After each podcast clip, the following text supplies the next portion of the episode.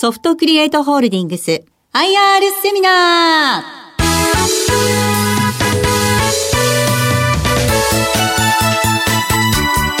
ー。この番組は証券コード3371東証一部上場株式会社ソフトクリエイトホールディングスの IR 活動の一環としてお送りします。お話は株式会社ソフトクリエイトホールディングス代表取締役社長林宗春さん。聞き手は兜町カタリスト櫻井英明さんです。この番組は7月29日に名古屋で開催した IR セミナーを収録したものです。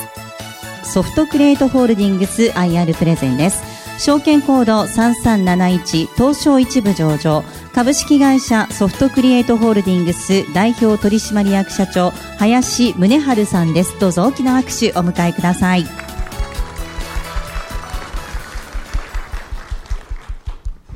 ご紹介いただきましたソフトクリエイトホールディングス林でございます。えー、それでは、あの、ほとんどの方はおそらくソフトクリエイトという社名、あんまり知らない方がほとんどだと思うので、えー、とそこから行きたいと思います。あの、私ども、えー、ソフトクリエイトの方はですね、あの、渋谷の方に、あの、東京の渋谷の方に、えー、本社ございまして、えー、そこで、えー、約、今、えー、従業員464名ってありますけど、グループ全体ですと、現在ですと、約530名のえ人数を抱えている、えー、会社グループになります。あの、東京の渋谷で IT の会社というと非常に若い会社をイメージされる方が多いんですが、私ども実はその中でもかなり、えー、老舗の部類でございまして、実はスタートはあの、1983年にパソコンショップからスタートした会社です。で、当時、えー、ちょうどあの、パソコンの商用利用、えー、パソコンをですね、ビジネスでも使えるようになったのが、大体1983年からというふうに考えていただいて結構かと思います。あの、それまではあの、ワープロ専用機なんていうのがありまして、それで仕事をしていた方もいらっしゃるんじゃないかななんて思うんですが、あの、我々の方はあの、83年にパソコンショップ専門店を作って、そこであの、個人向け、あと法人向けに、まあ、パソコンの販売からスタートした会社です。で、そこからあの、86年になると、あの、自前のソフトウェアを、え作るようになりまして、まあ、それを、えソフトを作る、会社としても、え進めていきました。あと、合わせてですね、あの、店舗の方も、え渋谷だけではなくて、横浜ですとか、八王子、大宮、あとは、あの、秋葉原というように、えっと、多店舗展開を進めていきました。あの、当然のように、日本国内、パソコンの出荷台数というのは、えー、伸びていきまして、えー、まあ、最盛期はど、どんなだったかっていうと、ちょうど、あの、Windows 95なんていうのが発売される、時期で、で、その時まではですね、もう多店舗展開で、これこそ全、全国展開してやるなんていう話もあったんですが、実はそこで、あの、いわゆる、えー、家電大手量販店と呼ばれている、あの、会社、えー、ヨドバシカメラとか、ビッグカメラとか、えー、そういった会社がパソコンを扱うようになりまして、あの、パソコンショップの専門店では非常に苦しい立場に、えー、置かれ始めたのが、えー、Windows 95が出た後、えー、90年代後半です。で、そこでちょっと我々の方も、あの、ショップの展開、今後から苦しいぞということで、どんどん、あの、ビジネスの形態を法人向けに変えていったということ。それと合わせてですね、我々自身の手で、店舗の販売じゃなくて、ネットで物を売ったらどうかということで、まあ、ネット上でパソコンを売り始めたのが、えー、99年からになります。で、えー、我々自身でネット販売を、え、やってみたところ、まあそこそこ当たったんですね。あの、それこそ、え、秋葉原の大通り沿いに出した店舗と同じぐらいの、えー、規模を、えー、まあ、ネットで、え、販売できるようになったので、まあ、それ考えますとですね、あの、店舗の費用、えー、いわゆる家賃いらないし、あのー、人置かなくていいし、これ非常にいいんじゃないかということで、まあ、そこを拡大しようということもあったんですが、まあ、その時に、あの、ネット販売のための仕組みを自社で全部、えー、作ることができまして、まあ、せっかくネット販売の仕組み作ったんだから、え、これを外に売ってみようということで、え、スタートしたのがこちらに載っております、EC ビングの販売開始、え、2000年からといういうことになります。で、そこからですね、えー、まあ、世の中のあのネット通販を、あの、どんどん推進していくということで、えー、販売を続けていきまして、まあ、ここが事業としては非常に伸びてですね、えー、2005年に、えー、大小ヘラクレスに、え、上場しまして、えー、2008年に、えー、2部、2011年に東証一部の方に上場できた、えー、そういった会社でございます。で、ということで中身、あのソフトウェアホールディングスの中身としては、あの、それこそ、あの、創業時からやってるですね、あの、法人向けに、あの、パソコンを売るだの、ソフトを開発するだのということをやっている、えー、従来型のソフトクレートの部分と、あと、あの、ネット通販を助けるための仕組みを、えー、提供している、えー、EC ビング社、エイトレッド社の方で、ワークフロー製品の、えー、制作と販売、サポートという、三社体制で、え、やっております。えー、ということで、えー、最近の経営成績としてはですね、まあ、売上高については、あの、順調に拡大を続けておりまして、えー、今年の計画としては、152億の計画を、えー、作っております。で、計画値の中での、あの、構成費ですが、で、こちらでいきますと、いわゆるあの EC 関連の、えっ、と、事業で71億、で、えっ、ー、と、SI と呼ばれる、まあ、自社のプロダクト、まず、あの、連結になりますので、先ほどのエクスポイントの製品等も入ってくるんですが、えー、サービス系のものと、あの、自社製品ですね。それを合わせて、え約38億。で、それから、物品販売の部分で、えっ、ー、と、42億になっております。で、物品販売に関しましては、あの、もう、当社は完全に、え法人向けだけに絞っておりますので、まあ個人向けの販売はございません。それら合わせて、え150億を超えてくる、えそういった計画をしております。連結の経常利益の推移ですが、確実に積み上げてですね、最高益の方を今年も更新する予定としております。ですから今年の計画としては16億7千万を計画しております。で、えー、財務状況に関しては、もう完全な無借金経営でございまして、えー、事後資本比率も非常に高く、あの、現預金の、えー、金額も非常に持っております。まあ、なので、これどう使うのかというのは、あの、また別の課題ではありますが、まあ、現状非常に、あの、綺麗な財務体質を持っているということを、えー、ちょっとアピールしたいなと思いました。で、こちらの一株当たりの配当の推移なんですが、あの、当社でもですね、配当成功は約3割ということを、まあ、いろんな席で明言しておりまして、えー、ということで、まあ、最高益更新していけば、まあ、時期に上がるんじゃないかという推測にはなると思うんですが、今のところ20円を継続させていただいております。なので、あの、30%ちょっと今欠けてるかなとか、そういった状態です。で、株主優待制度につきましても、クオカードの方の配布をしております。まあ、100株で、えっ、ー、と、1000円ということで、まあ、300株で2000円。なので、あの、100株単位で持っていただくと一番お得な仕掛けにしているというところでございます。まあ、おかげで、あの、非常に株主数は増えてきたんじゃないかなというふうに思っております。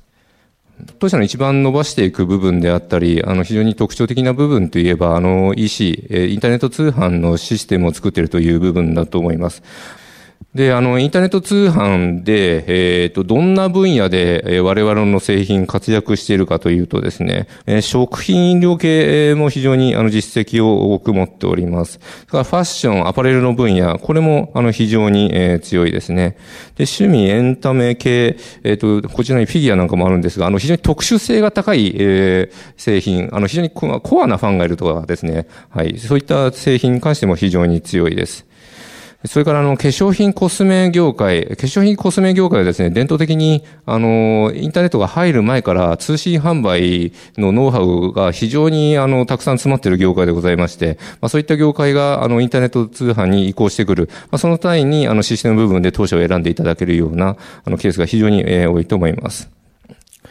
それから、あの、家具の分野、あの、最近もですね、えっと、ホームセンターが、あの、いろんな、あの、形で、えー、インターネット通販導入されるケースが増えてきたので、えー、これも、あの、非常に今、えー、強い部分かなというふうに考えております。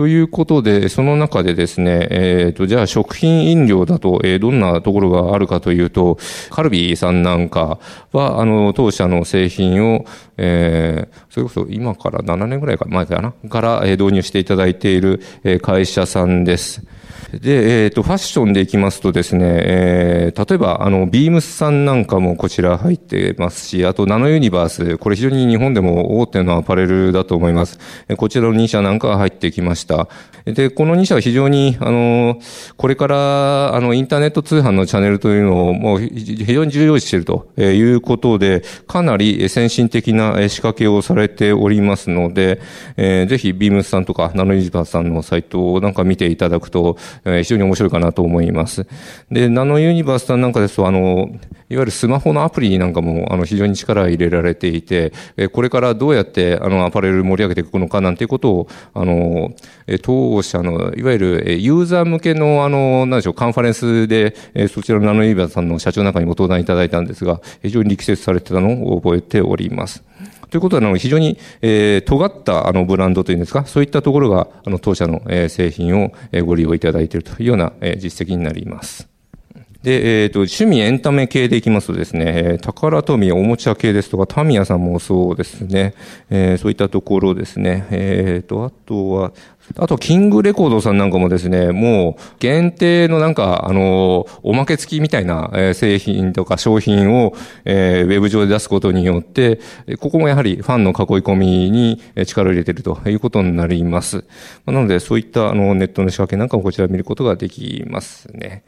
で、えー、化粧品、コスメ、家具、えーと、一色単にまとめておりますが、あの、特にですね、えー、こちらでいくと、イオンフォレストとかフランフランなんかは、フォレストさんなんかはどちらかといえば、あの、石鹸とかシャンプーとかそういったところで、店頭販売なんかでも、あの、駅ビルに入ってたりとかいうことをやってるんですが、ここは、あの、非常にあの、店頭とネットを融合させようという動きを、えー、頑張ってる会社でございまして、いわゆるあの、店頭で買って、会員登録すると、ちょうど石鹸とかシャンプーが切れるタイミングで、えー、メール送って、え、そろそろ切れますと。で、ここで詰め替え買えますと。えー、いうことだと、まあ、非常に、なんでしょう、えー、店頭で買って、その後、あのー、切れたらネットで買うみたいな一つの流れを作ろうということで工夫されております。まあ、こういったあのー、お店と、あの、ネットを融合させようなんていうことをしようと思うとですね、例えばこれをあの楽天でやるとか、アマゾンでやるというと、これちょっと難しいんですよね。えー、なので、我々のようなあの専業の会社さんに、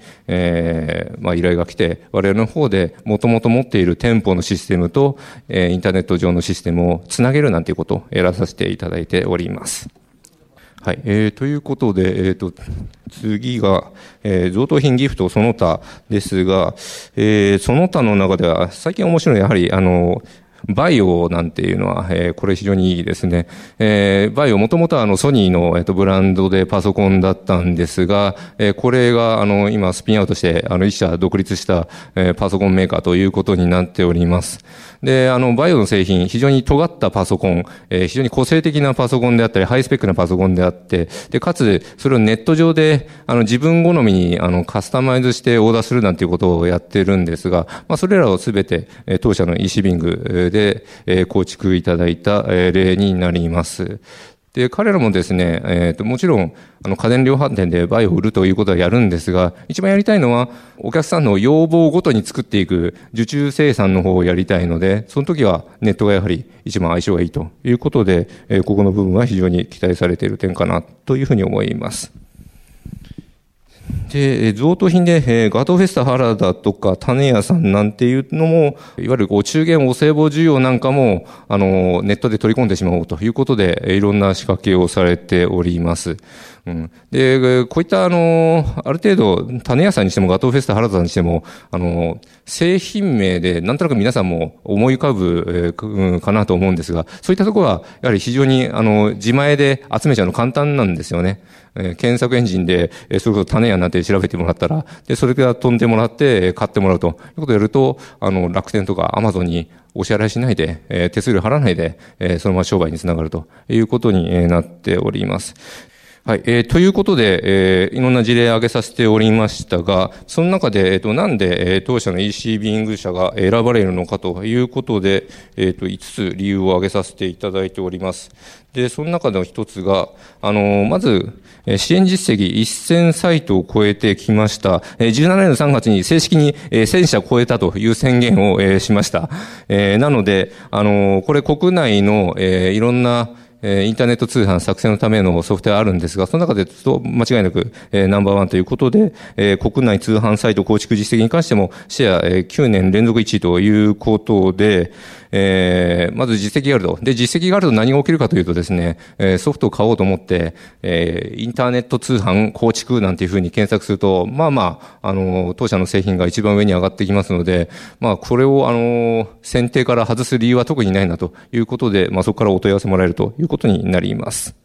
で、それからですね、最新トレードニーズに合わせた高い拡張性ということで、あの、まあ、これもあの導入実績に関わる話ではあるんですが、あの、それだけいろんな業種、業態やっておりますとですね、まあ、いろんなご要望いただくんですね。で、その中で、え非常に汎用性がありそうだとか、あの、いろんな会社で通じそうだとか、という場合には、それをあの、パッケージの機能に組み込んでしまいます。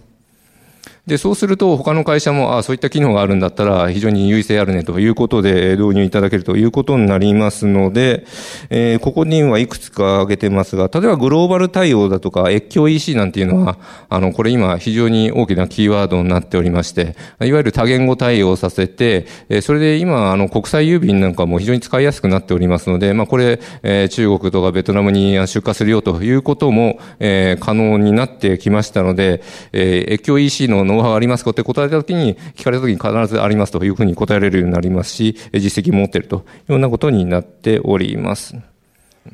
あと、決済手段なんかもですね、まあ今、あの、決済会社は本当に山ほどありますね。えー、そういった、あの、決済会社とやったことありますかと、えー、聞かれてると、まあ、あの、大体は、あの、実績を持っておりますので、で、実績持っていると、なんでしょう、他社がやるより安くできる、ことが多いので、まあそこも強みになっているのかなというふうに思います。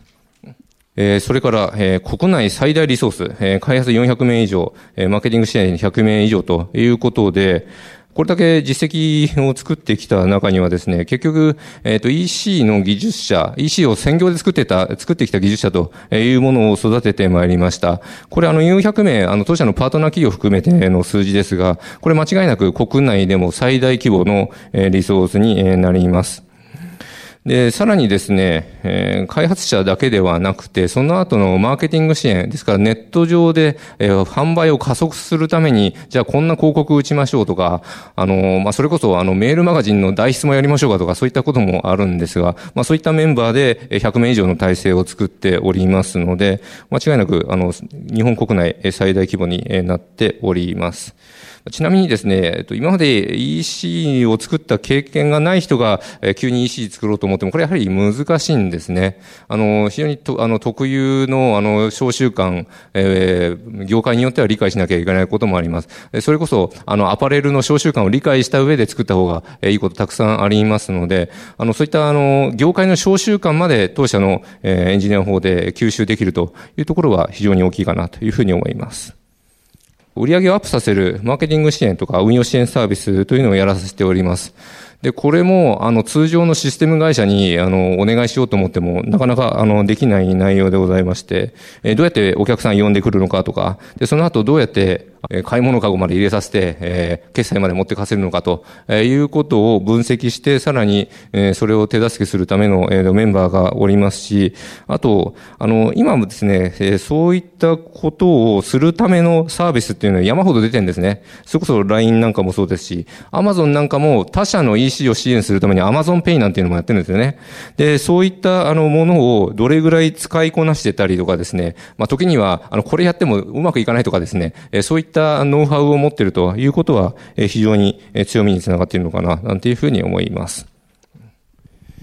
えー、高水準のセキュリティを誇る自社運営のデータセンターということで、あの、昨今もですね、いろんなニュースで、えー、どこどこの通販サイトで個人情報が流出したみたいなニュース、まあ、止まらないですよね。はい。あの、おそらく今後も、あの、止まらないと思います。そういったニュースが出てくるのが。で、じゃあ、あの、EC ビングソフトグレッドの方ではどうしているのかというと、これはもう当然、あの、いろんな努力をして、そういった情報漏洩が起きない仕掛け、仕組みを作り続けるしかないんですが、あの、我々の場合一つのセンターの中で、今現在ですと約600社のお客さんはお預かりしています。ですから、600社に対して一つのセキュリティシステムを提供できるので、何が言いたいかというと、あの、一社あたりかけていただくコストは少なく済みます。で、これがもし一社ごとにですね、セキュリティシステム構築するとですね、まあおそらくですね、あの、月1億円以上ですね、セキュリティにかけちゃって、それでも安定して運用が続けられるなんて会社は多分おそらく日本にはないんですね。なので、そこのセキュリティの投資を抑えて、かつ安全に運用できるというところは、ソフトグレード非常に大きな魅力になってくるんじゃないかなというふうに思います。ここはあの、非常に我々、お金をかけて、コストをかけて、守っていく部分かなというふうに考えております。はい。さて、えー、ソフトクレートの EC ビンがどこに位置づいているのかということでありますが、で、さすがにですね、年商でですね、1億いかないなという会社さんに関しては、あまり当社の製品入れてもメリット出ないと思います。えそういった会社向けにはですね、まあ、それこそ、あの、年間500万とかそれぐらいの規模であれば、あの、楽天にちょろっと出してみるとか、あの、ヤフーショッピングの無料を使ってみるとか、うん、まあ、そうなんですよね。今、無料っていう、あの、選定も、方法もあるので、まあ、そういったものを使ってうまく、えー、作っちゃった方がいいのかな、なんていうふうにあります。あとは e ストアとか GMO のメイクショップなんていう選択肢もあります。月額2万円とか3万円とかそういった金額でスタートできるものもあります。それからその上にある EC キューブというのは、これフリーウェアと呼ばれている、いわゆるあのネット上で流通されていて、自由に使って構わないですよというようなあの製品、ソフトウェアがあるんですが、もうそれを使ってあの小さな制作会社が作るなんていうこともやっております。ただですね、このフリーソフトを使った例というのは非常に事故も多くてですね、先ほどのセキュリティの問題で、あの、フリーでいろんなものが公開されているということはですね、あの、攻撃者側にもいろんな情報が公開されているということになるので、まあ、その、あの、脆弱性をついて個人情報を盗むというのは頻発しているので、今逆に流行るのかななんていうふうに思います。なので、あの、当社の、えターゲットとしては、え年初でやはり1億超えてくるぐらいの会社、えっ、と、イコール、あの、自前のブランド力で、えお客さんが呼べる会社ということになっております。で、じゃあ今後、我々のライバルどういったところになってくるのかなというところなんですが、一つがですね、SAP、あの、ドイツの ERP の、えー、世界最大手の会社さんが、あの、ハイブリスという、あの、EC パッケージの会社を、えー、買収して、えー、世界規模で頑張ろうなんていうふうにしていったり、えっ、ー、と、さあ、あと、 Salesforce という、これもあの、営業支援ツールで世界ナンバーワンのソフト会社ですが、そこはデマンドウェアという、えー、これもアメリカの会社ですが、を買収して、えそれを日本に持ってこようなんていう動きをしております。まあ、なので、今、えそういった、え国産メーカーである我々と、え国際メーカーの、SAP だとか Salesforce の持ってきているパッケージとの、まあ、あの、戦いは今ちょうどあるのかなというふうに思います。うん、じゃあ、あの、規模が大きいれば強いのかというと、またそれはそうでもなくてですね、えー、まあ先ほどの、あの、いわゆるエンジニアの人数の規模であったり、あとは日本の小習慣の理解の部分とか、あの、まあそういったところのカスタマイズ指定がどれぐらいあるかというところで、えー、当然我々が勝つケースもあると、ありますし、今のところはまだ、強みが非常に強いのかなというふうに思っております。うんで、あとはですね、我々のサービスの提供範囲がですね、えー、EC ビングの場合、まあそういったあのカスタマイズ部分もそうですが、まあ製品保守サポート、これは当然として、えー、インフラと呼ばれている、えー、そもそもそのソフトウェアを収めるための箱の部分ですねえ。これ持ってますかとか、それ運用するデータセンターありますかとか、あとそのマーケティング支援の部分、えー、やってますかとえいうことを、まで含めて、えー、非常にあの幅広く持っているというところが、まあ非常に強みかなと思います。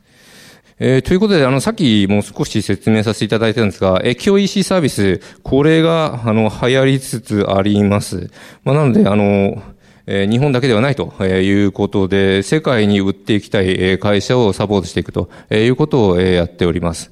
えっと、逆にあの、我々やらないのは、例えばあの、中国の会社が日本に進出するとか、そっちは逆にやらないですね。そうではなくて、あの、日本の企業が、えー、日本のブランドがあの、世界で、えー、売っていくための支援をするということを、えー、やっております。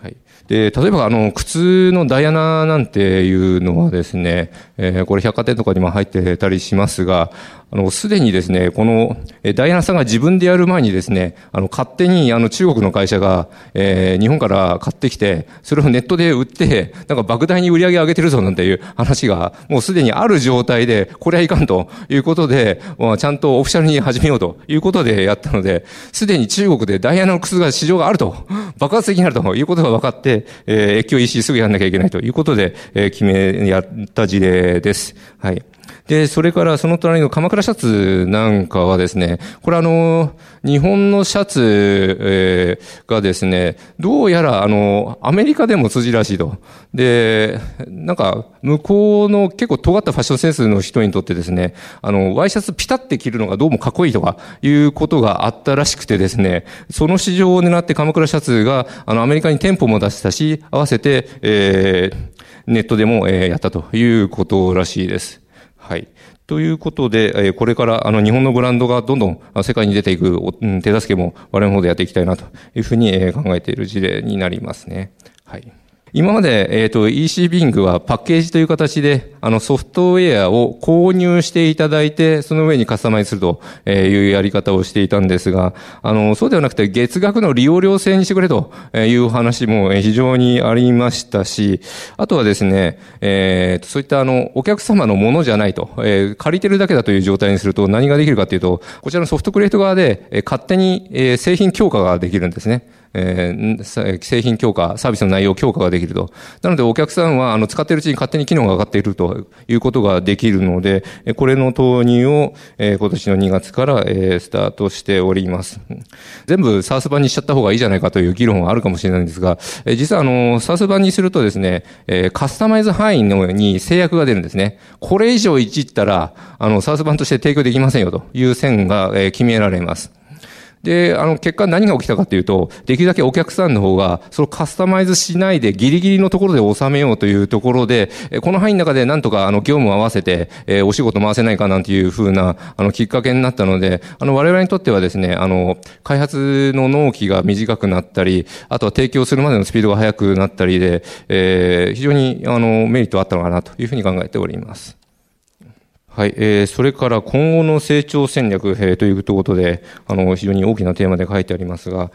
えー、当然あの、EC ビングというのはインターネット通販のための仕組みであるんですが、まあそれだけじゃなくて、あの e ビジネス、もう電子商取引全体の総合ディベロッパーになろうということで、えー、我々の方であのインターネット通販の部分は当然として、特に今はあのマーケティング支援とかサイト運用支援という形で、えー、それこそ売るための仕掛け仕組みもあの我々の方で作って、まあそれこそコンテンツの部分、えー、中身の制作の部分もあのソフトグレードに任せておけば、えー、勝手に売り上げが上っていくぞというような状態にしていく。そうすると自動的に、あの、インターネット通販の部分だけではなくて、通常のホームページの部分、これもお任せしようということになっていくので、事業領域は拡大していくのかなというふうに考えております。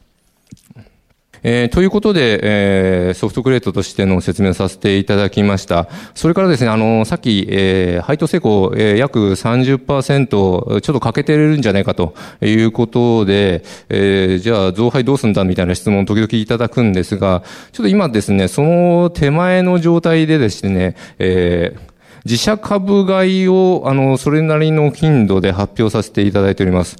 というのがですね、あの、